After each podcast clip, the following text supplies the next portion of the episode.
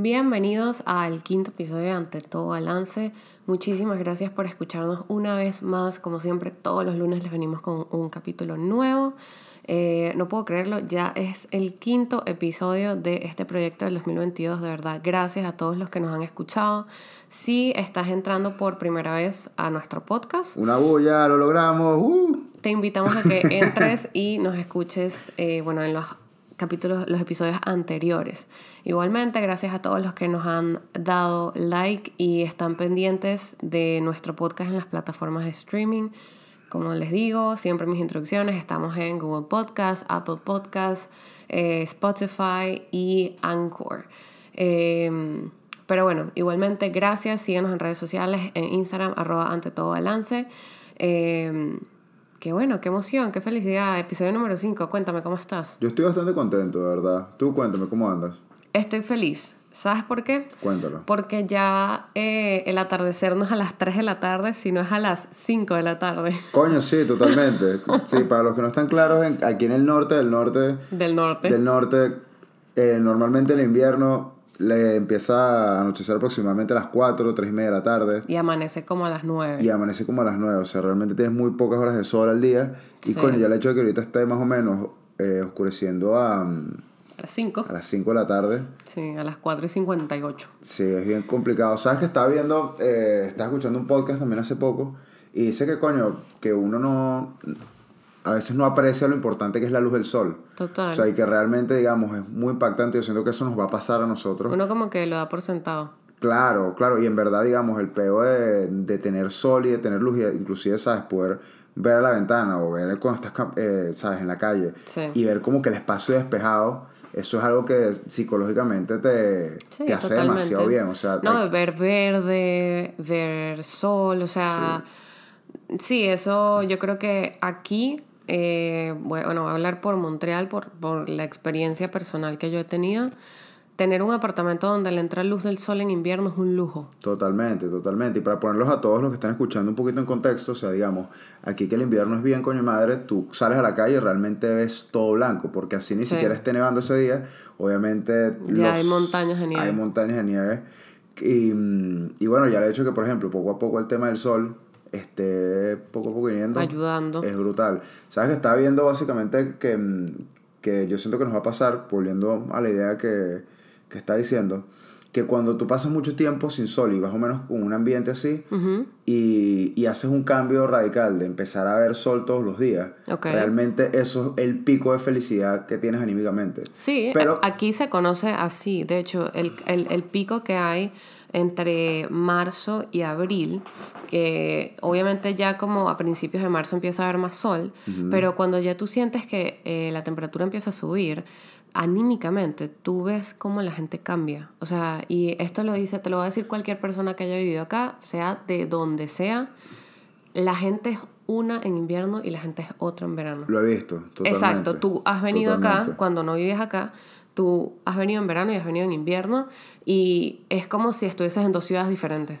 Total, es que aquí de verdad uno se pone todo loco. Yo estaba diciendo a Alejandra en Sí. estos días, y bueno, voy a lanzar aquí la alerta porque después se ponen cogidos, es un chiste. Pero, coño, yo de verdad, después de que de tres meses aquí en invierno, yo estoy todo loco a un nivel de marico, que se derritan los malditos polos, me saca culo. O sea, no, eso está muy feo. o sea, No. obviamente no, pues, pero coño, o sea, de verdad que el frío te desespera. O sea, el, el Sí, hecho el de- frío. Yo creo que, bueno, uno aprende a lidiar con eso, pero... Pero ha estado complicado. Ha estado complicado, pero bueno, equipo, se viene, claro que sí. Este... Estamos contentos, estamos contentos Estamos porque el atardecer ya, ya pueden tomar en cuenta de que lo importante que es para nosotros la luz del sol. Y bueno, y si ustedes están en un sitio donde hay mucho sol, aprovechenlo, vívanlo, foticos. Disfrútenlo. Etiquétenos y, mand- y, y pónganlo en Instagram para arroba ante todo balance. Sí, un sol, así, como que... así, miren putos. sea un sol. todo balance. ok, ok. Pero bueno, este, vamos a entrar de una vez al tema. Eh, yo creo que es un tema que a todos nos importa, a todos nos, nos incumbe. Creo que gran parte, bueno, en base a las estadísticas, en Estados Unidos aproximadamente el 70% de la población eh, sufre de esto, de este síndrome. Ok, El hermoso síndrome del impostor. ok. ¿Tú alguna vez has padecido síndrome del impostor? Sí, sí, pero o sea, o sea, sí, sí, lo, siento que sí. El tema, bueno, primero que nada vamos a explicar lo que es. Para Ok. que la gente esté clara. Sí, tienes razón. Vamos a hablar y vamos a entrar un poquito más de lleno para que tengan una idea. El síndrome del impostor es un fenómeno psicológico, ¿ok? En el que uno como individuo siente que no es inteligente, capaz, creativo o que las capacidades que tienes no son, o sea, no las trabajaste lo suficiente. Tipo, estás en donde estás porque has estado mintiéndole a la gente por lo que, por lo que has hecho, ¿ok? Em, Básicamente es como tú mismo, o sea, pensar de que los logros que has conseguido, tanto laboral como, eh, sabes, académicos, personales, son simplemente golpes de, de suerte. O sea, que en gran parte te sucedió por estar en el momento correcto, en el tiempo correcto. Exactamente. Y que tiene muy poco que ver con tus habilidades, con tu inteligencia, Con todo lo que has con tu logrado, capacidad, sí. con tu esfuerzo, sino que es básicamente un golpe de suerte. Y yo creo que lo que te jode el síndrome del impostor, que es lo que a mí personalmente me, me jode bastante, es que al tener esa idea de que tú llegaste ahí por un golpe de suerte, Ok. estás constantemente pensando que se te puede ir. O sea, estás como O que, que... alguien te, lo- te va a descubrir. Esa- eso, eso por un lado. Primero, como que es esa idea de tener que, que encubrir esa. Eso que en realidad no estás encubriendo. O sea, de verdad, hiciste lo que... O sea, estás donde estás porque, ¿sabes? E- Eres, eres increíble. Like, you got Ay, this. gracias. Pero es como que esa sensación de que sientes que alguien va a destapar esa olla o va a abrir ese, ese closet lleno de esqueletos y como que va a decir, mira, eres un fracaso. O que simplemente tú mismo, o sea, al tú desconfiar de tus habilidades, Sí. tú vas a echar una cagada que va a hacer que pierdas tu trabajo, que pierdas el prestigio, o sea, que pierdas eh, esa oportunidad por la cual tanto trabajaste. Y obviamente te pone en un estado de estrés constante eh, cuando estás en un... o sea, en ese tipo de situaciones Exacto. laborales o académicas o con hasta con tu propia pareja, contigo mismo. Este, pero bueno, va- va- voy a hacer como eh, un disclosure aquí. Eh, esto es básicamente nuestra opinión personal. Claramente si algo de lo que nosotros hablamos te suena, lo que nosotros te podemos recomendar y que para tú poder saber y ser diagnosticado con esto, tienes que ir a terapia. Siempre, desde el capítulo 1, se lo estoy diciendo, vayan a terapia. Siempre vale la pena. Pero entonces, eh, todo lo que tiene que ver con el tema del síndrome del impostor eh, se va, va en parte a la aparición y desarrollo de la personalidad de la persona, cuáles son tus antecedentes y las circunstancias de, de cada individuo. ¿ok? Sí, solamente para que sepan, o sea, esta, esta conversación la estamos basando en un artículo eh, que nos facilitó una psicóloga. Mi querida mm, psicóloga. Nuestra querida psicóloga, correcto. Y me parece que una de las cosas muy cool que yo no sabía, por ejemplo, yo pensé que el síndrome de- del impostor era bien estándar.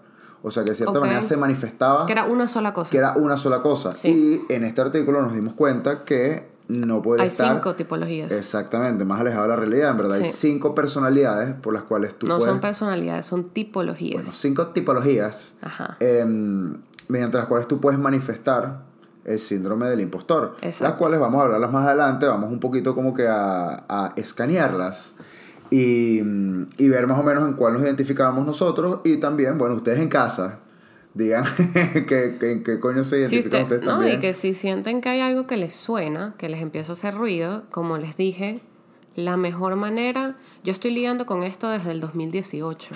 Ok. O sea, este artículo, para que tengan una idea, aquí me voy a poner un poquito personal, este artículo me, me lo, me lo dio mi psicóloga, bueno, nuestra psicóloga, eh, me lo dio porque yo estaba, me diagnosticó con síndrome del impostor eh, a mis, tengo que 25 años, a mis 22 años. Sí. Eh, en la compañía donde yo trabajaba logré alcanzar un puesto de, de management y era como la, la entrenadora, la capacitadora más joven de la empresa que la empresa había tenido. Y había crecido en un tiempo. alto. Disculpa. No, no importa, tranquilo, es que yo soy muy humilde con todos aquí, sobre todo contigo, pero bueno, eso es para otro, para otro episodio.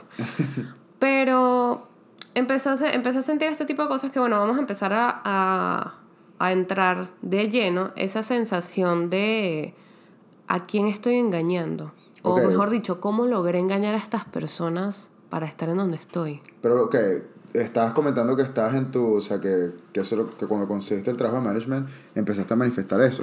O sea, ¿en qué momento, por ejemplo, lo empezaste a sentir? O sea, cuando tú dijiste como que, verga, ¿en qué pedo me metí que estoy aquí alrededor de Ah. gente mucho mayor que yo y ellos piensan que yo sé... Cuando me lo empezaban a decir. O sea, Ok. pero me lo empezaban a decir de, de manera muy positiva. Tenía un equipo de trabajo muy bueno.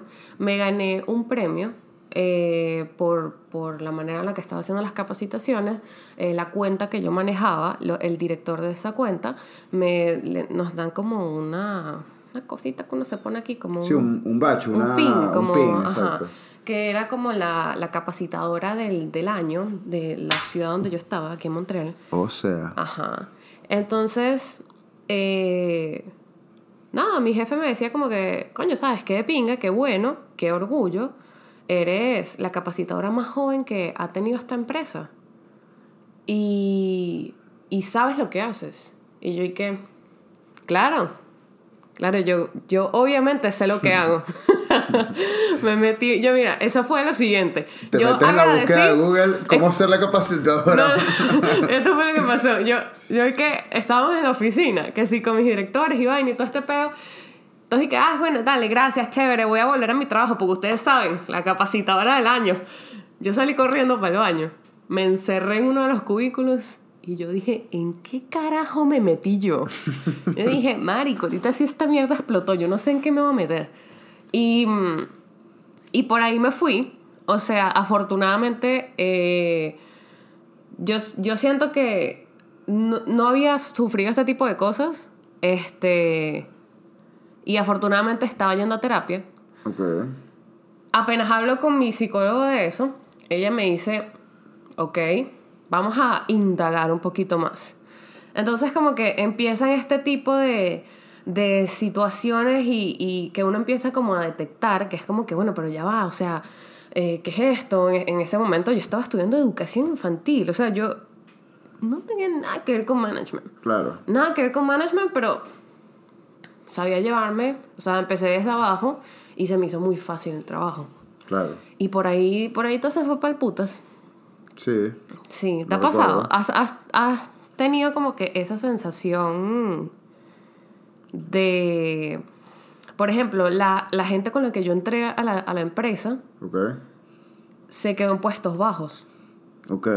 Entonces también era como que, ya, pero esta gente tiene más conocimiento que yo en esto, ¿por qué yo estoy aquí? Claro. ¿Sabes? Como que ahí empezaron ese tipo de pensamientos a, a, a ser como que más ruido, pues. recurrentes y Claro. esto y aquello. Y decía, pero ya va. ¿En qué estoy metida yo? Sí, sí, yo, o sea, yo creo que mm, de cierta manera, en mi caso particular, yo tuve la oportunidad de tener, mm, eh, o sea, ambos, o sea, como que ambos lados de la moneda, en el sentido de que cuando, por ejemplo, eh, a mí me pasó algo muy similar a ti, yo empecé a trabajar, eh, digamos, estaba trabajando en esta empresa y yo tenía un puesto muy, muy raso, ¿me entiendes? O sea, estaba trabajando en una tienda, estaba trabajando de cajero y poco a poco se me dio la oportunidad de estar, o sea, adquirir un puesto de management Claro. y me pasó exactamente lo tuyo. No, no voy a decir la compañía porque es una compañía gigante, pero sí fui de la tienda el más joven por Sí. mucho. O sea, yo era, Sí. digamos, como 8 años. O sea, yo tendría como 22 años y el, el siguiente que está en un puesto de management tendría 30 años, ¿me entiendes? Claro. Y, y pues obviamente muchísimas, o sea, muchísimas ocasiones yo decía como que, marico, pero ¿en qué coño peo me metí? O sea, que, o sea, ¿qué puede aprender esta gente de mí? Exacto. que, sabes, que lleva muchísima más experiencia que gente, sabes, que ya son adultos, sabes, que ya tienen su vida, pues lo que uno, esa es la percepción de uno, o sea, que Sí. ya tienen su vida totalmente arreglada y que coño van a aprender de, de mí que, sabes, un huevón que estoy yendo para la universidad, que estoy apenas no sé qué y tal. Sí. Entonces, eso obviamente te pone en una situación muy incómoda. Mira, tú en algún momento, cuando estabas sintiendo ese tipo de cosas, sentiste, te voy a decir, son siete síntomas que son muy normales. ¿Ok? Sentías creencia de no merecer tus logros. O sea, sentías que no era justo. No, o que sea, era como suerte. O sea, sí, sí, pero, o sea, sí, pero no, no, no creo que, no. No era tanto No eso. por ahí, no, realmente era más bien un tema de que yo, yo, me considero que soy bien aplicado con el tema del trabajo. Ok. Y, y pues yo simplemente estaba haciendo, digamos, lo que para mí es, Era tu es lo correcto, o sea, Sí. mi trabajo. Y pues lo que a mí me pasó tal vez es que no, no me esperaba que el tener como que esa, esa ética me fuese a llevar tan rápido a ese foco. Entonces, por ejemplo, esa fue la primera... Sentías incredulidad en, las, en tus capacidades. Sí, yo creo que a lo mejor va un poco por ahí, sobre todo cuando me, esta, esta anécdota la tengo todo, la tengo bien, o sea, la recuerdo bastante bien, que fue que mm, eh, al año de ya tener esta, este, o sea, este puesto de management, nos mandaron a hacer como una especie de, no sé si llamarlo, o sea, realmente era como una especie de entrenamiento con todas las otras tiendas del distrito. Ok. Y digamos, eh, me pusieron a mí como, como parte de, de, digamos, de preparación, pues, para todas las personas durante eh, una época en la que había bastante movimiento en las tiendas y. ¿sabes? Venía un nuevo producto, etcétera. Era básicamente como que eh, enseñar a las personas desde el punto de vista de ventas y demás. Y yo estaba como que, marico, ¿sabes? Ahí el que la persona que menos tiempo tenía en la compañía tenía 8 años. Ok. Y eso a ti te pone una... O sea, a mí personalmente en ese momento... me Exacto, háblame de, cómo te sentiste en ese momento. O sea, era bien abrumador, ¿me entiendes? Y es como que decir, marico, o sea, Sentías esta, mucha esta responsabilidad. gente no sabe que yo no tengo la menor idea de lo que estoy hablando. Pues esta gente, o sea, yo, yo me le voy a caer con rollo a esta gente.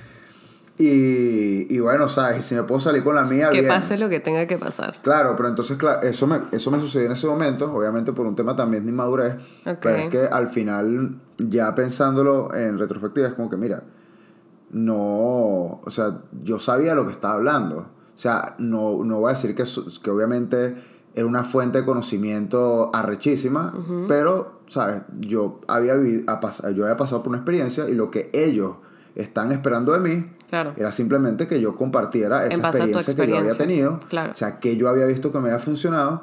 Y, y bueno, ver si esa información le podía ayudar a otras personas que iban a pasar lo mismo que yo. Pero es muy impre- es impresionante como ahorita, porque tienes una capacidad de introspección diferente, aparte de la Claro. madurez, este, pero también es, es parte de eso, que es como ese sentimiento de desesperanza de decir como que, ¿por qué estas personas, tú lo dijiste, la persona más nueva en la compañía en ese sector tenía ocho O años? sea, no era de toda la compañía, no. O sea, de O sea, la gente que estabas entrevistando, la gente que le estabas haciendo lo que sea que estabas haciendo.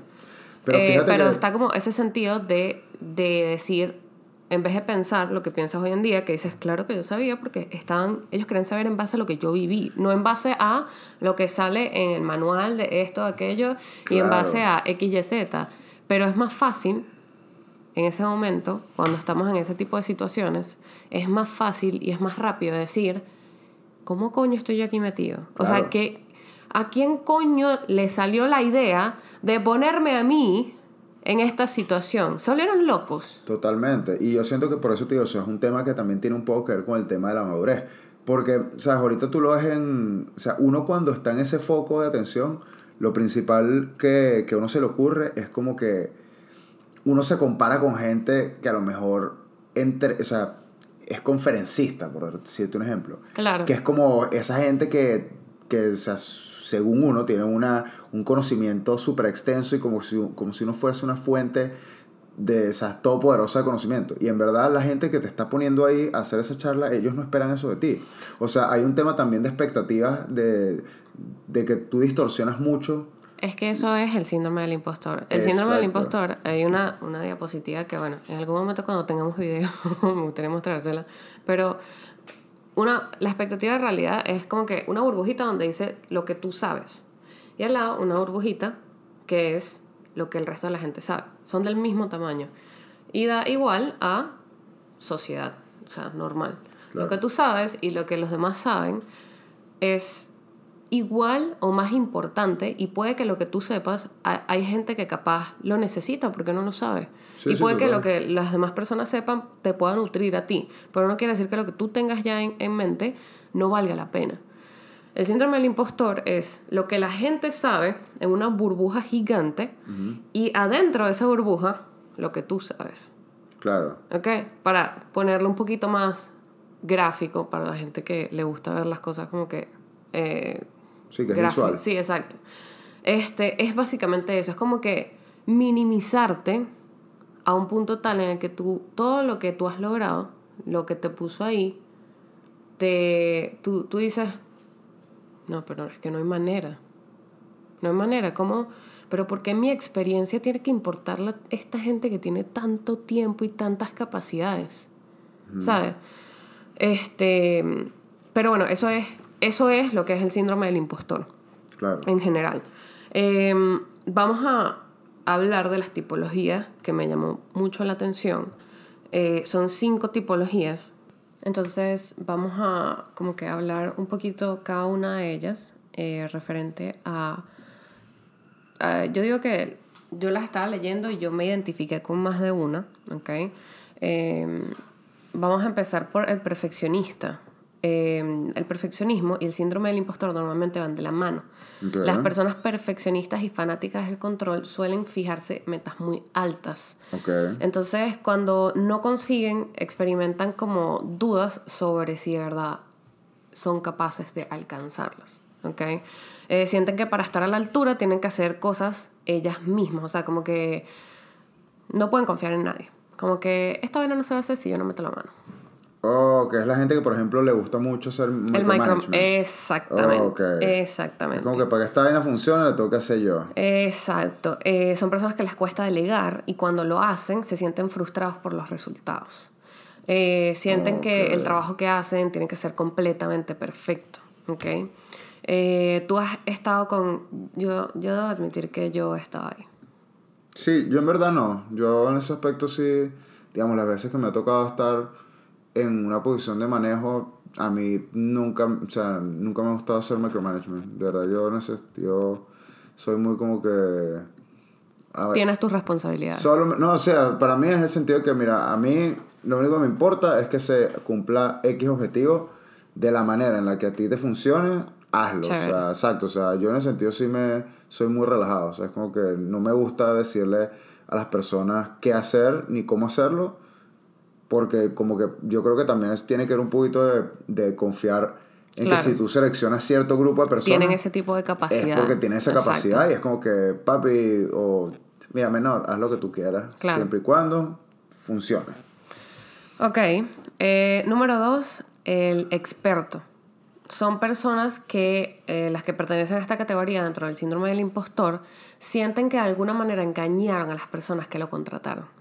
Y eso entra. y yo creo que aquí entramos demasiadas personas. Sí, no, yo totalmente. Demasiadas personas. Son personas, o sea, uno de verdad tiembla de miedo pensando que en algún momento van a, van a descubrir que son inexpertos en el área. ¿Sabes?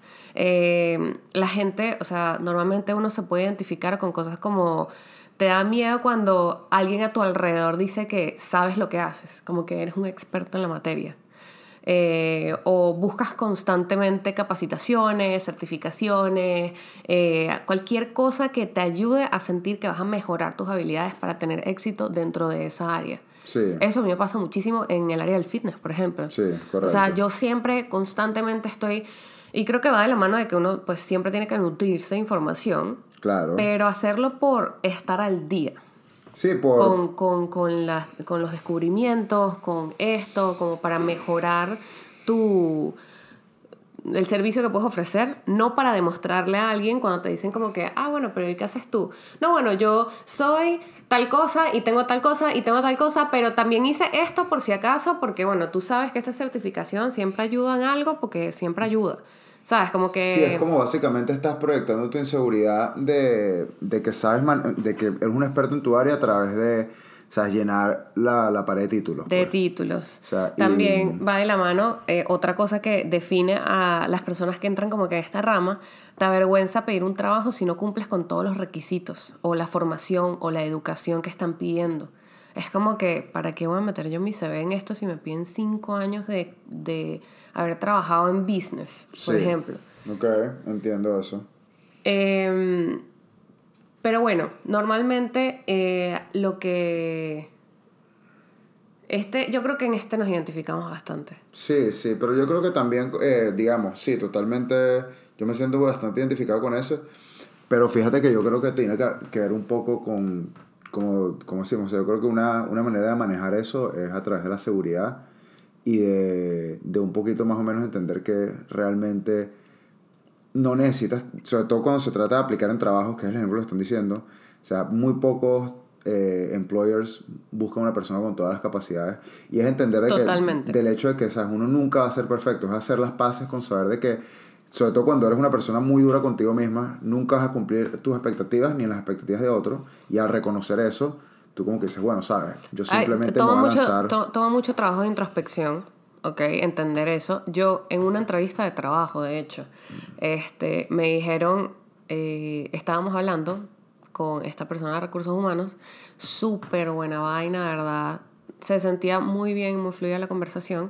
Entonces ella me decía como que, bueno, ¿y mm, por qué crees que no te contrataríamos?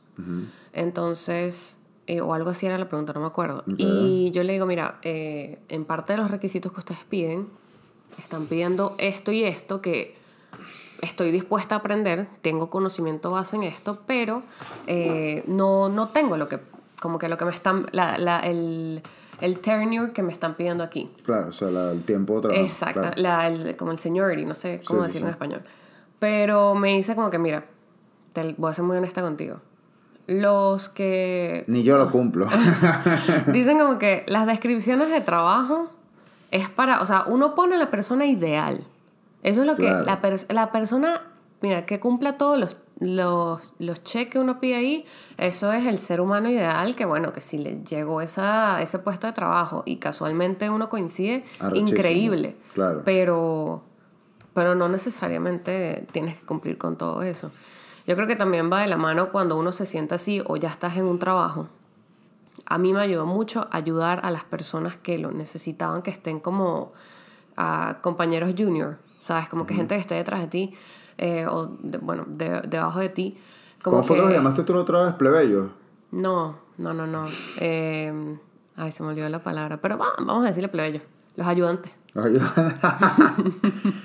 qué feo, qué este, feo. Sí, qué feo, no, no lo hago. No les vuelvas a decir cachifo, ¿viste? No, no, no, no, no, nada de eso. Pero mm, la mejor manera que a mí me ayudó eh, a salir de eso fue ayudando. Ay, pensé que así Jesucristo. por Dios. Eh, cuando, cuando compartes lo que sabes eh, y de verdad ves cómo ayudas a las demás personas, cuando ya estuviste en esa posición y tienes ese tipo de conocimiento, ayudas a, minimizar los síntomas de ese, ese pensamiento laboral, que sientes que, sabes, que no estás, en una, no estás en esa posición porque te lo mereces, sino por suerte. Totalmente. Pero bueno, la número tres es la Superwoman o el Superman. ¿Ok? Eh, se consideran farsantes entre profesionales auténticos. Esta persona que tiene como que esta tipología dentro del síndrome del impostor se presionan a ellos mismos para trabajar muy duro y estar a la altura como para encubrir sus inseguridades. Ok. Es más o menos parecido como que al, al, al experto, ¿ok? Pero esta persona se sobrecarga de trabajo eh, a diferencia del experto eh, y genera complicaciones, consecuencias del estrés laboral, eh, genera problemas de relaciones con los demás a nivel personal y a nivel, ¿cómo se llama? interpersonal, eh, incluyendo su propia salud mental y su propia salud física. Eh, normalmente la gente que se entra dentro de esta tipología eh, son personas que se quedan hasta tarde en oficina o hasta tarde en donde sea que estén trabajando con el resto del equipo. Incluso cuando ya tú acabaste lo que tú tenías que hacer, tú te quedas. Sí. Porque tú no sabes qué puede pasar. Sí, y tienes que estar ahí. te estresas cuando no trabajas y piensas que es un desperdicio de tiempo e inactividad. Como que tu tiempo, o sea, ¿de qué vale? Yo tengo que estar trabajando. Eh, y has dejado a un lado tus aficiones y pasiones por el trabajo. Sí, o sea, yo creo que con eso me identifico, no necesariamente en todo, pero sí hay ciertas partes en las cuales. Ah, para que lo sepan, Cristian es un workaholic. Sí, sí, sí, ha sido horrible, la verdad.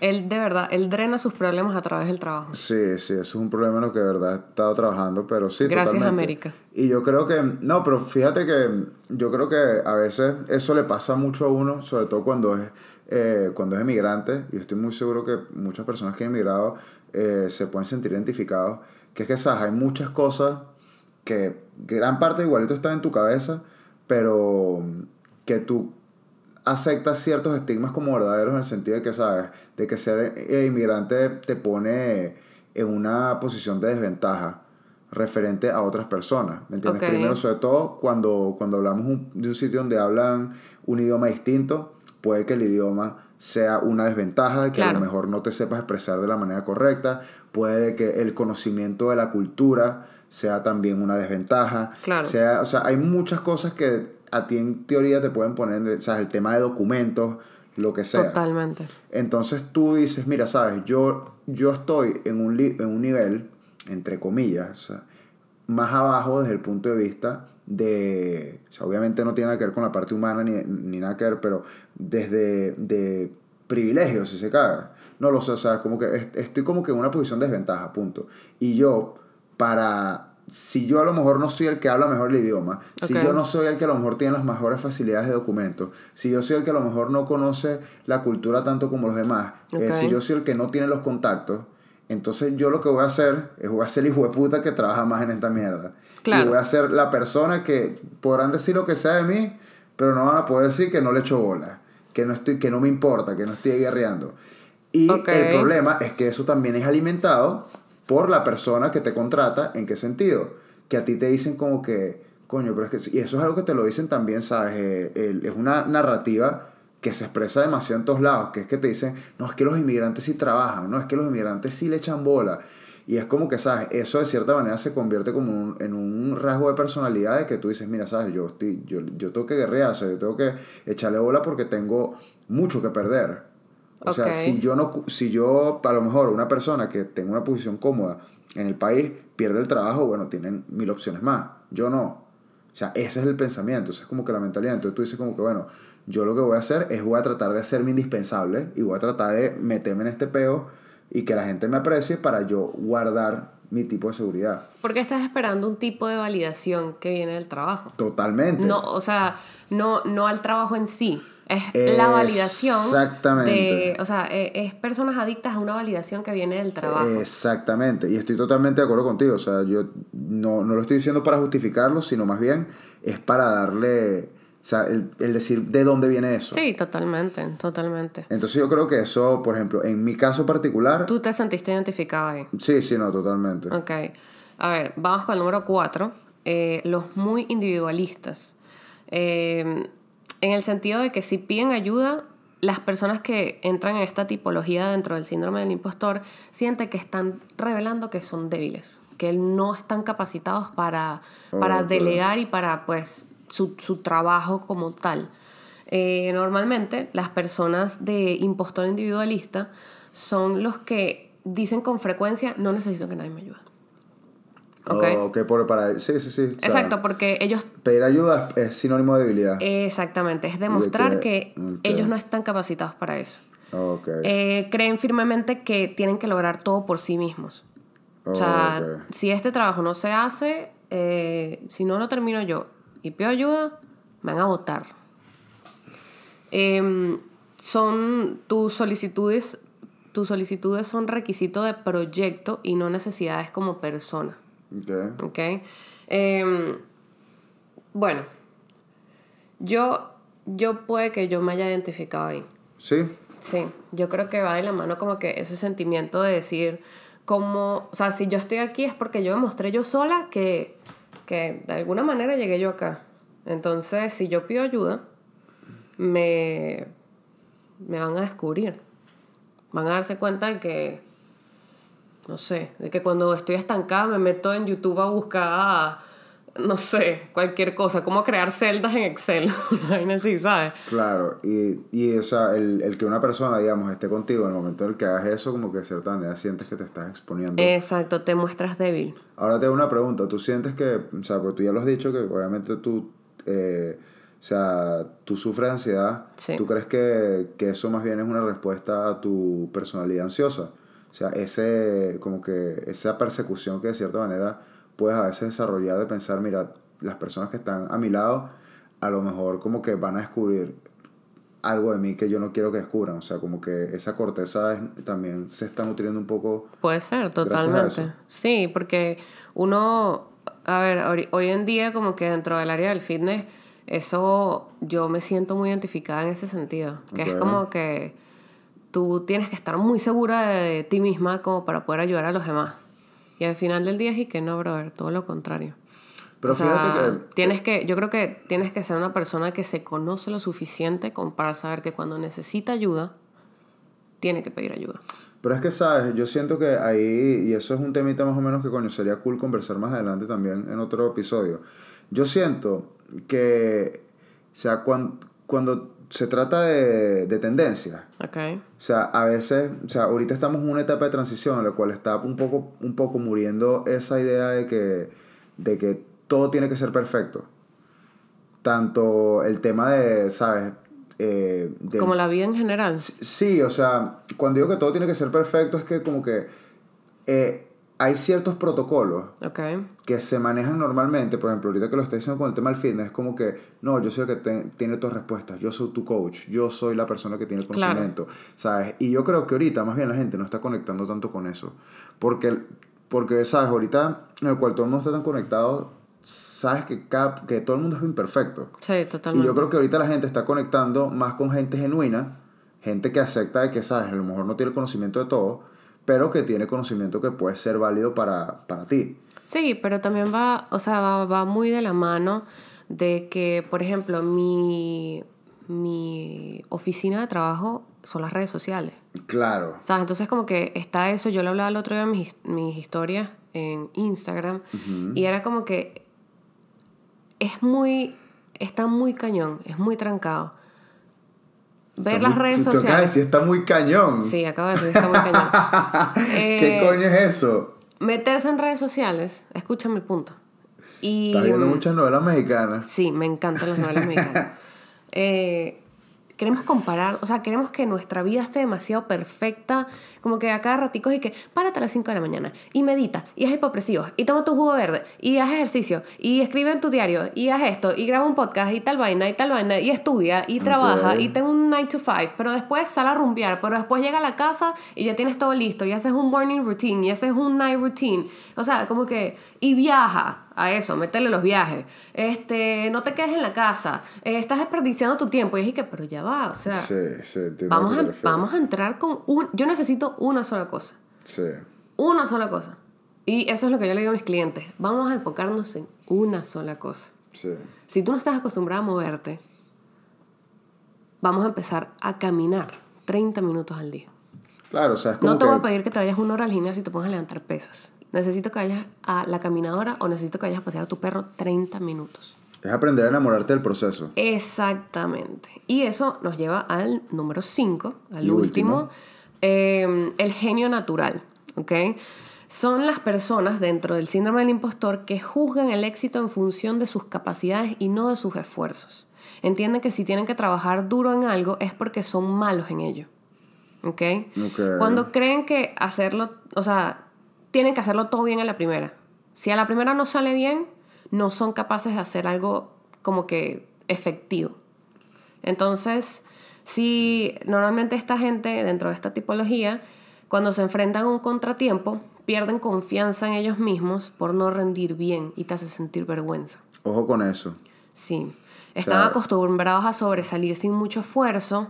Eh, evitan los desafíos porque es incómodo intentar algo en lo que no eres bueno. Esto le pasa mucho a las personas ansiosas. Yo entro ahí trancadísimo. Sí. Yo soy una persona que yo necesito un plan para todo. A mí no me pueden llegar y no me pueden modificar algo porque ahí yo digo, ¿y ahora qué coño hago yo? Sí. Sí, yo también, yo, yo en eso estoy un poquito, siento que ahorita que he madurado, bueno, eh, y que he madurado un poquito más, no estoy tan ahí, pero, pero sí es como que sí he sentido de que cuando no, algo no me sale a la primera es como que, marico, sabes, definitivamente no, esto no es lo mío, pues, o sea, como que... Claro. Y yo creo que o sea, volviendo atrás, trayendo el tema de, de la madurez, yo creo que gran parte eh, a veces es, impo- es, es importante, tener verte- perspectiva. Y verte como un proyecto en progreso. Claro, totalmente. Que lo hablábamos, o sea, justamente en el, en el, como que la vaina anterior. O sea, entender que el, lo que importa no es la meta, sino el proceso. Exactamente, y, es entender que realmente es imposible. Bueno, no voy a decir imposible, porque obviamente hay gente que es, que es dotada en ciertas, en ciertas áreas, pero es muy complicado de que algo, o sea, eh, te salga bien a la primera. Claro. O sea, le- le- precisamente, la primera vez que haces algo, tienes cero información de esa actividad o de ese logro, de ese proyecto que tienes. Sí. Lo que tienes que hacer es entender más o menos eh, en el lugar donde estás y saber que... Y aceptar que tienes algo que ver con tus logros. Y que obviamente, o sea, y que es un poquito, o sea, es, un, es trabajito hormiga, como quien dice. No, y, y ya para ir cerrando, le par de consejitos, como que tips que les queremos dar, que salen en esto que, me- que nos dejó eh, mi querida psicólogo. Eh, hay que tomar acción. O sea, la- las, las call to action. Eh, ir ver a terapia, ya te lo dije anteriormente, es una de las que, las que dicen aceptar que tienes algo que ver en tus logros. O sea, estás ahí no por suerte, Exactamente. de verdad, entiende que tienes las capacidades de hacerlo, deja de compararte, tienes que centrarte en proporcionar valor a lo que tú haces, a lo que tú puedes dar, entender que lo que tú tienes que decir también, también vale la pena y también tiene un peso importante dentro de, de lo que las demás personas quieren escuchar. Cuando estés pasando por, un, por ese efecto, por esa sensación, dilo en voz alta. Esto es el síndrome del impostor. Ayuda Sí. a, ¿sabes? Como que medio balancear la sensación y como que poder identificar el momento. Eh, importante, cometer un error no te hace un farsante. Exactamente. Ok, cometer un error te hace un, un humano, un ser humano dentro de la sociedad. Eh, la autenticidad es un engaño eh, y creo que lo, yo creo que cada día se está demostrando más en redes sociales. Eh, la autenticidad eh, es, es, es equivocarse. La Sí. autenticidad es pedir ayuda. La autenticidad es entender que sabes lo que haces porque has trabajado para eso. Y date cuenta de que nadie sabe lo que está haciendo al 100%. Marico, esto yo creo que si hay una cosa Eso, podemos gente- cerrar ahí. Sí, totalmente. O sea, Date marico, cuenta de que no tenemos idea de lo que estamos haciendo. Nadie, sabe un coño de la vida, weón, de verdad. O sea, nadie sabe un coño. Pero bueno, eh, yo creo que es muy bueno cerrarlo ahí. Déjenos sus opiniones, qué piensan.